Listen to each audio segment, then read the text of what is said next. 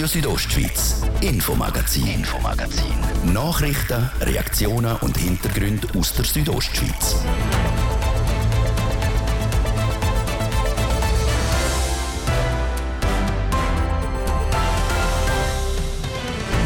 Davos befindet sich diese Woche wieder einmal im Ausnahmezustand. Das Weltwirtschaftsforum findet statt. Etwa 2700 Leute aus 130 Ländern aus Politik, Wirtschaft, Kultur und Gesellschaft sind darum ins Landwassertal gereist. Das ist jetzt für mich das erste Mal, seit ich in dem Amt bin, dass wir die Austragung vom Jahrestreffen wieder im Januar äh, machen können. Sagt Philipp Wilhelm, der als Davoser Landamann quasi Gastgeber vom WEF ist. Dass das WEF diese Woche in Davos stattfindet, passt aber nicht allen. Mehrere Leute haben sich gestern für eine Anti-WEF-Kundgebung versammelt.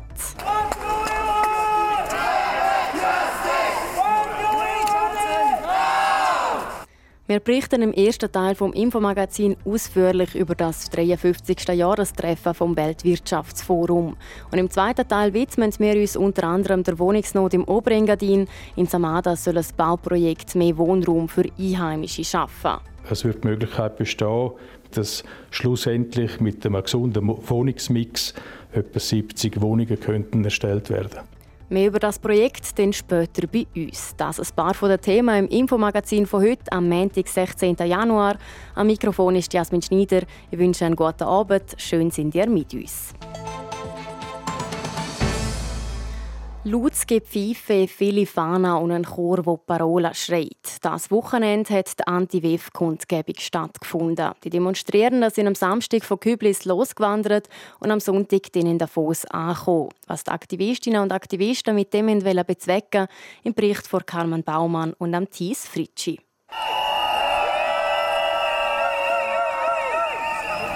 Es war laut in Davos auf dem Postplatz. Mit Megafon, Triller, Pfeifen und sonstigen Sachen, die man lärmen kann, haben die Protestierenden auf sich aufmerksam gemacht. Verantwortlich für die organisierte Mais war Strike WEF Kollektiv. Die haben eine Protestwanderung organisiert. Mit dieser Wanderung sind wir sehr zufrieden, sagt Can Wacker, Mediensprecher vom Strike WEF Kollektiv. An die 300 Leute haben an dieser Winterwanderung teilgenommen. Das sagt gerade schön mehr als letztes Jahr. Wegen Corona ist es letztes Jahr ein bisschen schwieriger geworden. Es war alles ein bisschen unsicher. Man hat nicht genau gewusst, das WEF ist einfach verschoben worden. Durch das war das WEF nicht so mega in den Medien präsent, gewesen, das Jahr wieder mehr. Und es sind auch noch sonst parallel viele andere Sachen gelaufen, wie zum Beispiel der Frauenstreik oder Basel Nazifrei. Und äh, darum haben wir dieses Jahr viel mehr Leute können zusammenbringen und auch wo organisieren mehr Leute können zusammenbringen. Mit Sprüchen auf den Fahnen und Tüchern sind die Demonstrierenden Richtung Davos gewandert. Die Sprüche sind meistens auf Englisch und auch irgendeine Abwandlung von etwas Bekanntem gewesen. So ist zum Beispiel aus World Economic Forum World Economic Failure geworden. Auf Deutsch Weltwirtschaftsversagen. Das Ziel vom Kollektiv mit dieser Aktion sei folgende. Ein Forum zu gestalten, wo wirklich alle teilnehmen können, wo nicht hinter geschlossenen Türen stattfindet, wo nicht ähm, kriminalisiert wird, wer auch teilnehmen auf seine eigene Art, wo offen ist für alles und nicht ähm, der Kurs von, von der, von, vom, vom Kapitalismus, wo uns jetzt an den Punkt gebracht hat, wo, wo die Welt langsam immer mehr kaputt geht, wo nicht der Kapitalismus weiterführen will. Die Wandergruppe hat sich dann Davos der Demonstration von der Juso Graubünden angeschlossen. Ob die Teilnehmer vom WEF sich für die Demonstrierenden selber und ihre Anliegen überhaupt interessieren, das ist eine andere Frage. Der Co-Präsident der Juso Graubünden, der Andrin Bluwol, sagt, dass sie schon gehört werden. Wir versuchen so laut zu sein wie möglich, dass sie uns mühen zulassen. Und das ist auch unser Ziel mit der Wanderung. Unser Ziel ist friedlich auf Davos zu kommen und unsere Message da auf Davos zu bringen, dass wir eine globale Bekämpfung vom Klimawandel fordern. Ich habe das Gefühl, wenn wir das weitermachen und viele Leute kommen, können wir die Message schon da auf Davos ziehen und dann werden sie uns auch hören. Die Stimmung die war laut, aber friedlich. Wegen einer Strassenblockade der Aktivistinnen und Aktivisten ist der Verkehr für rund eine Stunde komplett lahmgelegt worden. Die hat dann aber die Polizei aufgelöst. Auf Anfrage von der Zeitung Südostschweiz bestätigt die Bündner Kantonspolizei den Einsatz. Aber auch dort sei alles friedlich verlaufen. Der Thies Fritschi hat berichtet. Und wir bleiben gerade beim Weltwirtschaftsforum in Davos. Einer, der früher ebenfalls bei den Anti-WEF-Kundgebungen dabei war, ist der Philipp Wilhelm. Jetzt ist er als Davoser Landamann quasi der oberste Gastgeber vom WEF. Bevor es so richtig losgegangen ist in Davos, hat unser Reporter vor Ort, der Martin de Platzes, Gelegenheit gehabt, mit dem Philipp Wilhelm zu reden. Letztes Jahr hat das WEF erst im Mai stattgefunden. Darum hat er von Philipp Wilhelm wissen, wie für ihn sein erster Januar-WEF als Landamann ist. Ja, ist jetzt für mich das erste Mal, seit ich in dem Amt bin, dass wir eigentlich die Austragung vom Jahrestreffen wieder im Januar machen können. Das war sehr speziell, letztes Jahr im Mai. Ähm, jetzt findet es im Januar statt. Ein bisschen früher als in äh, früheren Jahren. Das gibt andere Herausforderungen natürlich, aber sonst äh, würde ich sagen, ja, es ist eigentlich wieder Normalzustand. Gestern Kundgebungen, bewilligte Kundgebungen in Davos gegen ZWIF, gegen das Treffen von den wichtigen, in Anführungs- und Schlusszeichen, aus der internationalen Welt. Sie haben früher selber auch demonstriert. Wie ist jetzt die Rolle jetzt als Landemann im Vergleich jetzt, sagen wir, zu 15 Jahren? Ja, jetzt ist die Rolle natürlich die Rolle vom Gastgeber auch, aber auch natürlich die Rolle von der Ermöglichung auch von der Meinungsäußerungsfreiheit, ja, dass man auch an unterschiedliche Meinungen zur Sprache kommen lassen, in und auch außerhalb von einem Anlass von dieser Tragweite. Ich glaube, das ist ganz wichtig, dass sich da auch beispielsweise junge Leute dürfen äußern und sagen, dass es eben wichtig ist, dass man die Klimakrise in den Griff bekommt. Herr Landemann, mehr als 2700 Leute aus rund etwa 130 Ländern treffen sich jetzt hier die Tage in Davos bei dem Weltwirtschaftsforum. In den Schlagzeilen, aber gerade bevor das ZWEF anfängt, sind vor allem auch die Hotelpreise, das heißt Preise, wo man für eine Nacht zahlt in Davos. Das ärgert Sie? Ja, man muss aber das schon differenziert anschauen. Also das gibt natürlich Ausreißer. Man hat aber eigentlich grundsätzlich, gerade mit der Hotellerie, auch mit grossen Teilen von der Parahotellerie, eigentlich schon auch gute Gespräche, wo man sich auch immer wieder committet, auch von Seiten der Hotellerie, äh, um eigentlich nicht da exorbitante Preise zu verlangen, weil man weiß, dass äh, ja, ist essentiell, dass es genug Betten gibt, die im bezahlbaren Bereich sind. Es ärgert dann natürlich schon umso mehr, wenn es dann eben Einzelfälle jeweils gibt, wo dort dann eigentlich dann schon recht fest aus der Reihe tanzen.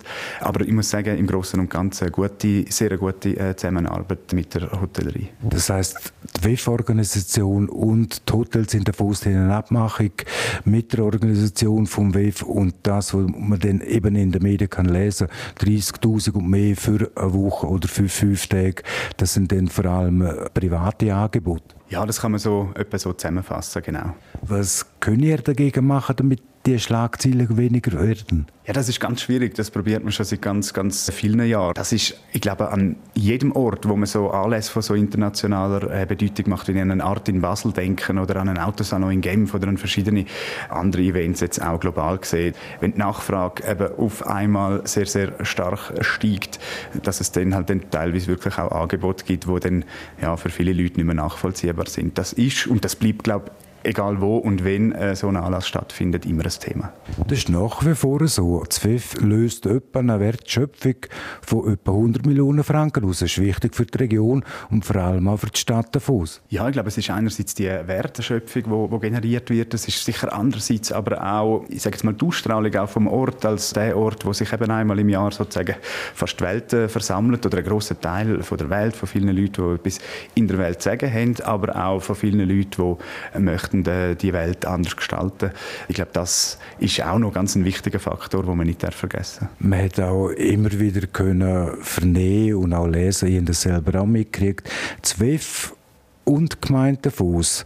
Das ist auch ein bisschen eine komplizierte Beziehung, Herr Landemann. Das würde ich jetzt gar nicht so sagen. Wir haben eigentlich wirklich sehr einen guten ähm, Austausch, also mal zumindest jetzt in den letzten zwei Jahren. Es ist auch schon vorher so gewesen, wo man sich eigentlich regelmäßig auch unter einem Jahr trifft, wo man diskutiert über vielleicht auch Punkte, wo man kann Verbesserungen erzielen kann. Also wir sind da eigentlich immer auf dem Vorwärtsweg und im Prinzip auch unkompliziert. Das heißt, die Zeiten sind vorbei, wo die WEF-Organisation unter anderem auch der Gründer der Klaus Schwab mit dem Wegzug droht haben, weg von Davos. Ja, aber wie gesagt, es gibt natürlich immer auch die Einzelfälle, wo es eben dann schwierig ist und wo es auch schwierig macht. Und dass das dann nicht immer auf äh, Gegenliebe stößt, das ist wie auch klar, aber ich glaube, das ist nochmal, ich denke, das ist ein Thema, wo man überall würde antreffen. Und ich glaube, was wir können machen ist, und das tun wir auch, intensive Gespräche führen, um wie mit allen Akteuren zusammen ein Bewusstsein eigentlich etablieren, dass man sagen, der Anlass ist dann nachhaltig, ja, wenn man eben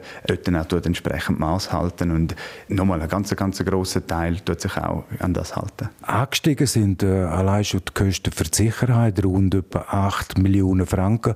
Davon trägt ZWIF ein Viertel, wenn ich es richtig im Kopf habe.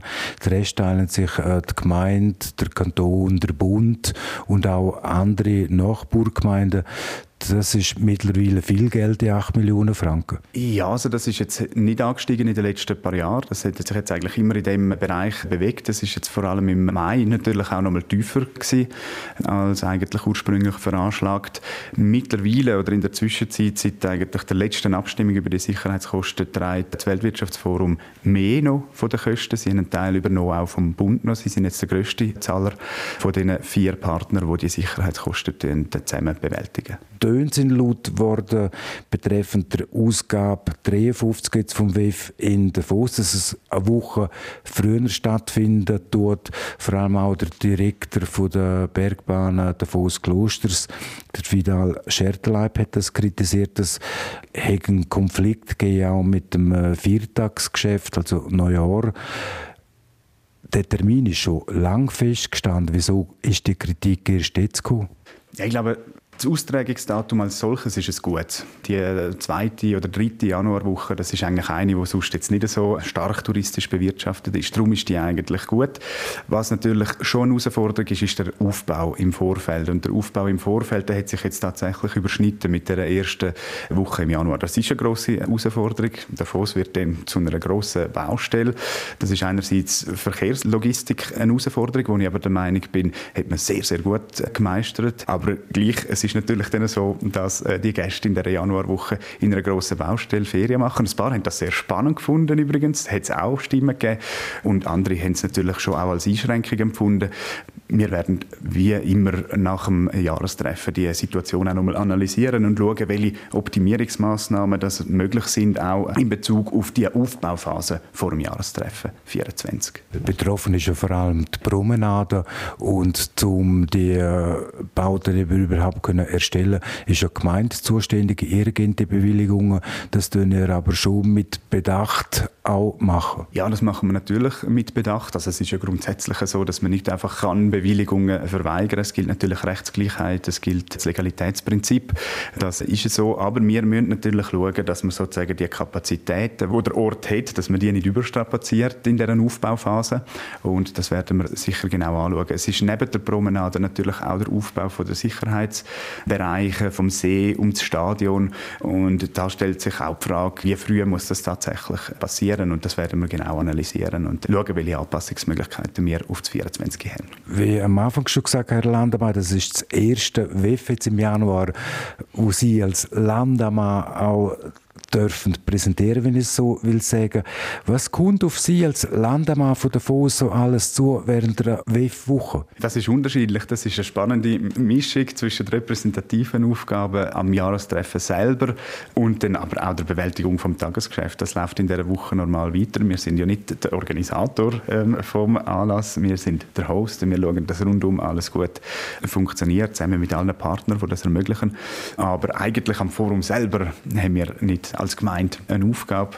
Darum ist so eine Mischung zwischen der einen und anderen repräsentativen Aufgabe, beispielsweise die Begrüßung der Kulturminister, die am Rand vom Forum stattfindet, oder dann auch die Begrüßung der Schweizer Persönlichkeiten, die äh, teilnehmen. Und eben daneben gibt es aber auch viel Tagesgeschäft, das läuft. Von den ganz, ganz grossen Namen fehlen das Jahr, also was man bis jetzt mitgekriegt hat, eben die ganz, ganz grossen, wenn man da will sagen, der äh, Präsident der Vereinigten Staaten, der Joe Biden oder der Staatspräsident Präsident von China, der Xi Jinping. Beruhigt das auch ein bisschen oder hätten Sie gerne auch die ganz, ganz grossen Top-Shots? Es ist noch speziell, oder? In den 53 Jahren ist der amerikanische Präsident, sofern ich weiß, etwa dreimal da gewesen. Also es ist dann immer speziell, wenn man, wenn man dann sagt, dass er äh, nicht da ist. Es ist eigentlich eher außergewöhnlich gewesen, dass er äh, teilgenommen hat. Und Ich glaube, es ist vielleicht gar nicht von Nachteil, wenn irgendwie der Medienfokus vielleicht fast mehr auf Themen als auf Personen ist, weil eigentlich geht es ja um das, eigentlich geht es ja darum, dass man verschiedene Risiken, globale Challenges will äh, miteinander diskutieren und dort Lösungen finden.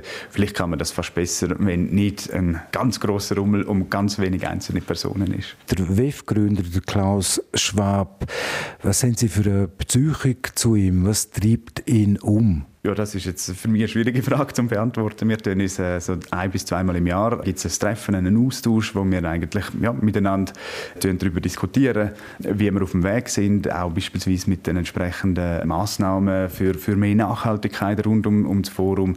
Das sind eigentlich äh, solche Themen, die wir besprechen. Das heißt, Sie auch als SP-Politiker, haben Sie das können warnen, wenn Sie das überhaupt so können schildern? Der Klaus Schwab, die 53. Ausgabe vom Weltwirtschaftsforum in Davos.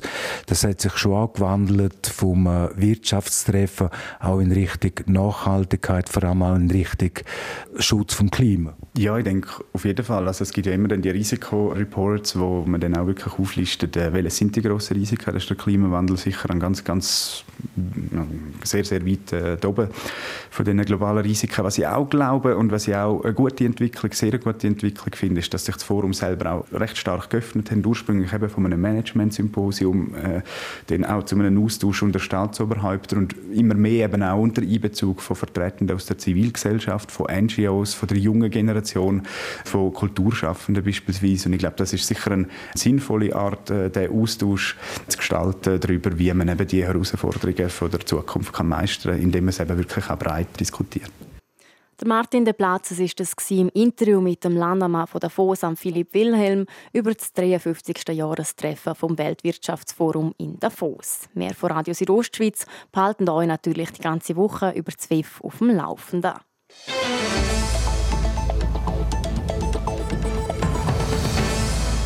Das ist schon mit dem ersten Teil vom Infomagazin. Bevor es weitergeht mit dem zweiten Teil, gebe ich zurück zur Armina Küchler für ein Update mit Wetter und Verkehr. Das Wetter präsentiert von disco-fox.ch. Die Tanzschule in Chur für Partyspaß. Jetzt mit neuen Kürzen, damit du auf jedem Fest daheim bist. Auf disco-fox.ch. in der Nacht ist es wechselnd bewölkt und meistens auch trocken. Morgen Dienstag dann am Nachmittag bisschen Föhnig im Rheintal und auch ähnlich wie heute im Norden trocken und im Süden ein bisschen Schnee. In Ilanz wird morgen bis zu 2 Grad, Klosters minus 1. Verkehr. Präsentiert von Girica Win AG. Reinigungen, Hauswartungen, Schneeräumungen in Chur. Ihre professionell, kompetent und zuverlässige Partner wünscht gute Fahrt. In Davos brauchen wir wegen dem WF ein bisschen Geduld. Auf der Talstraße und der Promenade haben wir auf beiden Seiten aktuell um die 20 Minuten länger. Und auch in der Stadt Chur ist wieder der Feierabendverkehr eingezogen. Auf der Massanderstraße Stadt auswärts haben wir aktuell bis zu 10 Minuten länger. Denn auch Vorsicht, wenn ihr in den höheren Lagen unterwegs sind. Dort sind die Straßen größtenteils schneebedeckt. Allen unterwegs ganz gute und vor allem sichere Fahrt. Verkehr. Und jetzt geht es weiter mit dem Infomagazin. Ich gebe zurück zu Jasmin Schneider. Radio Südostschweiz, Infomagazin, Infomagazin. Nachrichten, Reaktionen und Hintergründe aus der Südostschweiz.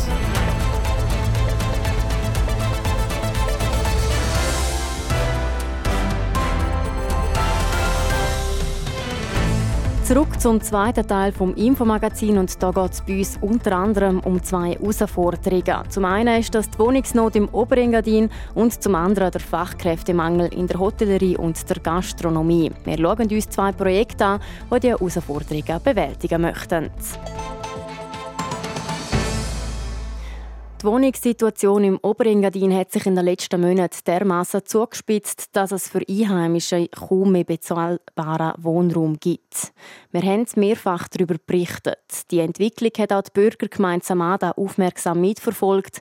Mit einem Bauprojekt will die Bürgergemeinde jetzt etwas dagegen unternehmen, wie der Beitrag von Nadja Gwitsch zeigt. Es ist ein ganz schöner Brocken Stück Land, wo die Bürgergemeinde im Gebiet Promulins am Dorfrand von Samada besitzt. 10.000 Quadratmeter umfasst das Bauland, wie der Bürgermeister Dumensch Glavort erklärt. Und es wird die Möglichkeit bestehen, deren Ausnutzungsziffer, die wir dort haben, dass schlussendlich mit einem gesunden Wohnungsmix etwa 70 Wohnungen könnten erstellt werden. 70 Wohnungen, also je nach Bedarf, von Studiogröße bis 5,5 Zimmer, sind laut ihm denkbar. Das ist auch unser Anliegen, dass wir die, das Projekt etablieren können, dass wir äh, wissen, wo der Bedarf ist und wie viel es dann auch effektiv zu dem Zeitpunkt braucht.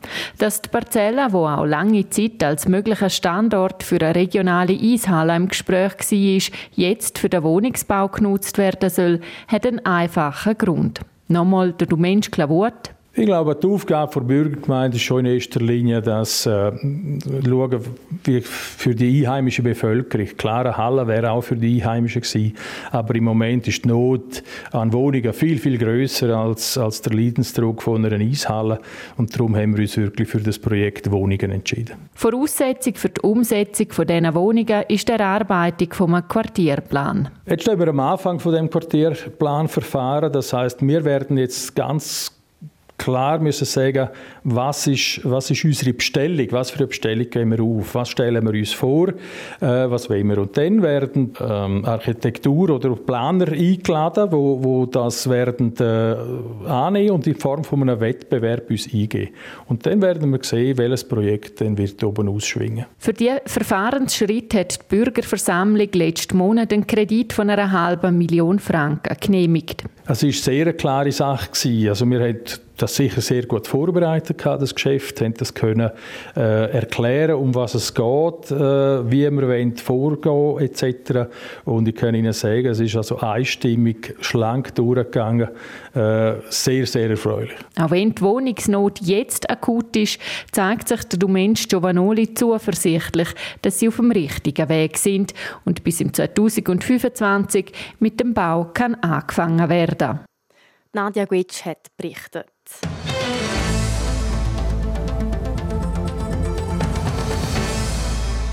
Zu wenig Fachkräfte und zu wenig Hilfskräfte. Das Problem, das momentan viele Beizen und Hotels beschäftigt. In der Bühner Hotellerie und Gastronomie haben gewisse Betriebe darum mit über 10% weniger Personal müssen in die Wintersaison starten. Damit die Situation besser wird, sind Lösungen gefragt. So eine bietet eine spezielle Akademie. Wie sie das anstellt, hat Anatina Schlegel herausgefunden. In Tschechien, der Slowakei, aber auch in Ungarn oder Lettland. In diesen Ländern sucht der Beat Wicki als Eigentümer der Swiss Hospitality Academy nach jungen Berufsleuten aus der Hotellerie und Gastronomie und holt sie für ein Praktikum in die Schweiz für ein spezielles Stagiaire-Programm. Das Programm gibt es eigentlich seit Jahren. Ich habe das seinerzeit von der Hotelfachschule Pasuk übernommen, weil es die nicht mehr wollen. Es sind junge Berufsleute aus Osteuropa. Die wollen das Auslandpraktikum machen. Ich gehe die dort rekrutieren, vermittle sie hier der Hotellerie. Sie machen einen zweiwöchigen Crashkurs in der Schweiz bei mir, um die Standards der Schweiz zu lernen und gehen dreieinhalb Monate in eine Saison in ein Schweizer Hotel oder Restaurant. Von dem Programm profitieren nicht nur die ungelernten Arbeitskräfte, die so die Chance zu einer Auslandspraxiserfahrung kriegen, sondern auch Gastrobetriebe in der Schweiz. Auch wenn Stagiaire noch nicht voll ausgebildet sind, können wir sie dank ihrer Vorkenntnis aus Berufs- oder Hotelfachschulen in ihrer Heimat direkt auch hier in den Betrieb einsetzen, sagt der Beat Wicki. Es geht vor allem darum, dass wir mehr beitragen zum Personalmangel, sprich, dass man auch probiert, weitere Kreise zu schließen. Ich bin dran, möglichst neue Länder zu entdecken. Denke hier an Polen, Portugal, Spanien, die Länder, wo Leute auch eine Affinität haben zum Deutsch lernen. Und was ich jetzt im Moment gerade aktuell mit unseren Partnerbetrieben am klären bin, ob es allenfalls auch Betriebe gibt, die bereit sind, schlechter deutsch sprechende Praktikanten es nicht. Deutsch sei bis vor fünf Jahren ein Pflichtfach in diesen Ländern. Seit die Pflicht aber nicht mehr gelte, sei es immer schwieriger, Leute zu finden, die wirklich noch Deutsch lernen, sagt der Beat Wicki. Ein Betrieb, der kein Problem damit hätte, auch Praktikantinnen und Praktikanten einzustellen, ohne viel Deutschkenntnis, das ist das Hotel Bellevue in Flims. Sie setzen vor allem auf das Englisch. Weil sie reden die schon jetzt mit dem Zimmerpersonal Englisch und das funktioniere super, erzählt Marianne Dobler, die Hoteldirektorin. Ich denke, der Gast muss sich langsam daran gewöhnen. Und auch die machen ihre Arbeit auf ihre Art und Weise. Sie sind dann vielleicht nicht gerade Fachleute beim Gast selber, aber für gewisse Sachen, für Bankett und so, kann man die durchwegs einsetzen. Das Hotel Bellevue nimmt laut Marianne Dobler schon seit etwa 20 Jahren an dem Programm teil und will das auch in Zukunft noch machen. Auf jeden Fall. Wir haben immer eins bis zwei Praktikanten im Sommer und auch im Winter. Und ich begrüße das auch, was der Herr Wicki möchte, dass er vielleicht auch von anderen Ländern, wo wir bis jetzt noch keine Bewilligung bekommen, dass da durchwegs eine Chance ist. Wenn die jungen Leute, für die ist es sehr wichtig, dass sie ein Praktikum vorweisen können. Der Wojciech Rakuschan ist einer von zwei Praktikanten vom Hotel Bellevue, die dank der Swiss Hospitality Academy dort arbeiten. Der gebürtige Tschech ist zufrieden mit dem Praktikum. This program can just really, really fast improve your skills, and yes, of course, I recommend it. Durch das Programm könne man seine Fähigkeiten schnell steigern und er würde es weiterempfehlen. Es sind also nicht vollständig ausgebildete Fachkräfte, trotzdem sagen die Teilnehmerinnen und Teilnehmer vom Programm auch Unterstützung für ihre Betriebe.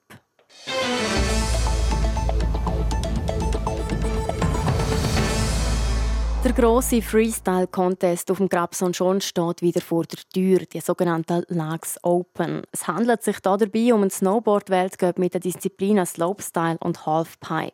Rund 300 Profis aus aller Welt werden erwartet und wie jedes Jahr steht auch neben dem Wettbewerb einiges auf dem Programm. Was es Neues gibt und wie es mit den Vorbereitungen läuft, das hat Jessica Müller herausfinden. Sie war vor Ort und hat mit dem Eventsdirektor Donald Nader über die Lags Open geredet. Wie er sagt, läuft momentan alles nach Plan. Wir sind gut unterwegs, sind gut nachher, sind eingespielt, haben äh, nicht grosse Probleme mit Wetter und Wind und so. So sind wir auch total auf, äh, auf Plan. Schneemangel ist ja ein grosses Thema in vielen Skigebieten, bei euch in dem Fall nicht. Ich habe natürlich den Gedanken auch immer mitgetragen die letzten Wochen. Da am Berg, wo Halfpipe und Slopestyle Wettkämpfe gefahren werden, ist es eigentlich nie kritisch gewesen unten raus, äh, zum ins Tal fahren und so weiter. Und auch für unsere Side-Events wäre es natürlich schön, man hat noch ein bisschen mehr Schnee. Es hat jetzt ein bisschen gegeben und es gibt jetzt noch ein bisschen mehr. So gesehen ist das, diese Sorge eigentlich auch keine mehr. Die Legs Open zählen die ja für viele Profis quasi als Lieblingsstopp der Weltcup-Tour. Wieso denken Sie, ist das so? Ich glaube, das hat mit der DNA zu tun von den Leuten, die diesen Anlass hier umsetzen. Die sind, die sind mit Hut und Haar Freestyler. Das heißt, ich würde jetzt mal sagen, 80 Prozent von den Leuten, die hier im Einsatz sind und arbeiten, sind selber Freeskier und Snowboarder, äh, spüren und verstehen den Sport, sind mit Begeisterung dabei und das ist, glaube ich, ein entscheidender Faktor, warum das da so daherkommt. Grosse Änderung im Programm Freeski im Slopestyle. Wie ist es dazu gekommen? Also das ist eigentlich schon länger fällig und eine natürliche äh, Geschichte gewesen, wenn man gerade in den Park schauen, da in Lags. Äh, Freeskier und Snowboarder teilen sich die Parks schon lange zusammen. Das ist nichts Neues ähm, im Alltag, wenn man so will. Und es ist eigentlich äh, einfach Zeit geworden, dass man Freeskier jetzt integriert am Lags Open. Das ist wie ein natürlicher Prozess gewesen. Ein grosses Highlight sind immer die Night Finals Wird es die dieses Jahr auch wieder geben? Ja, ich meine, die Night Finals sind eigentlich auf Anhieb gut angekommen. Und dann ist uns klar gewesen, das können wir jetzt nicht mehr ändern. Das ist ein Highlight, das wir behalten Sie organisieren ja schon seit rund 25 Jahren Events hier zu Lags. So viel Infrastruktur, das auf einem Berg oben, ist das nicht eine riesengroße Herausforderung? Es ist äh, sicher eine grosse äh, Aufgabe, ja. Aber wir, kann, wir haben das Glück, dass wir da auf eine sehr kompetente Truppe können uns abstützen können. Die Infrastruktur da ist, ist unglaublich auf einem höheren Level. Äh, Bergtransportkapazitäten sind eingespielt.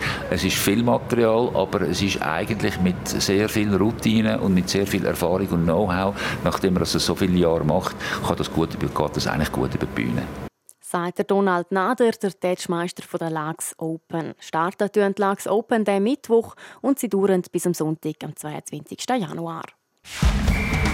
Sport.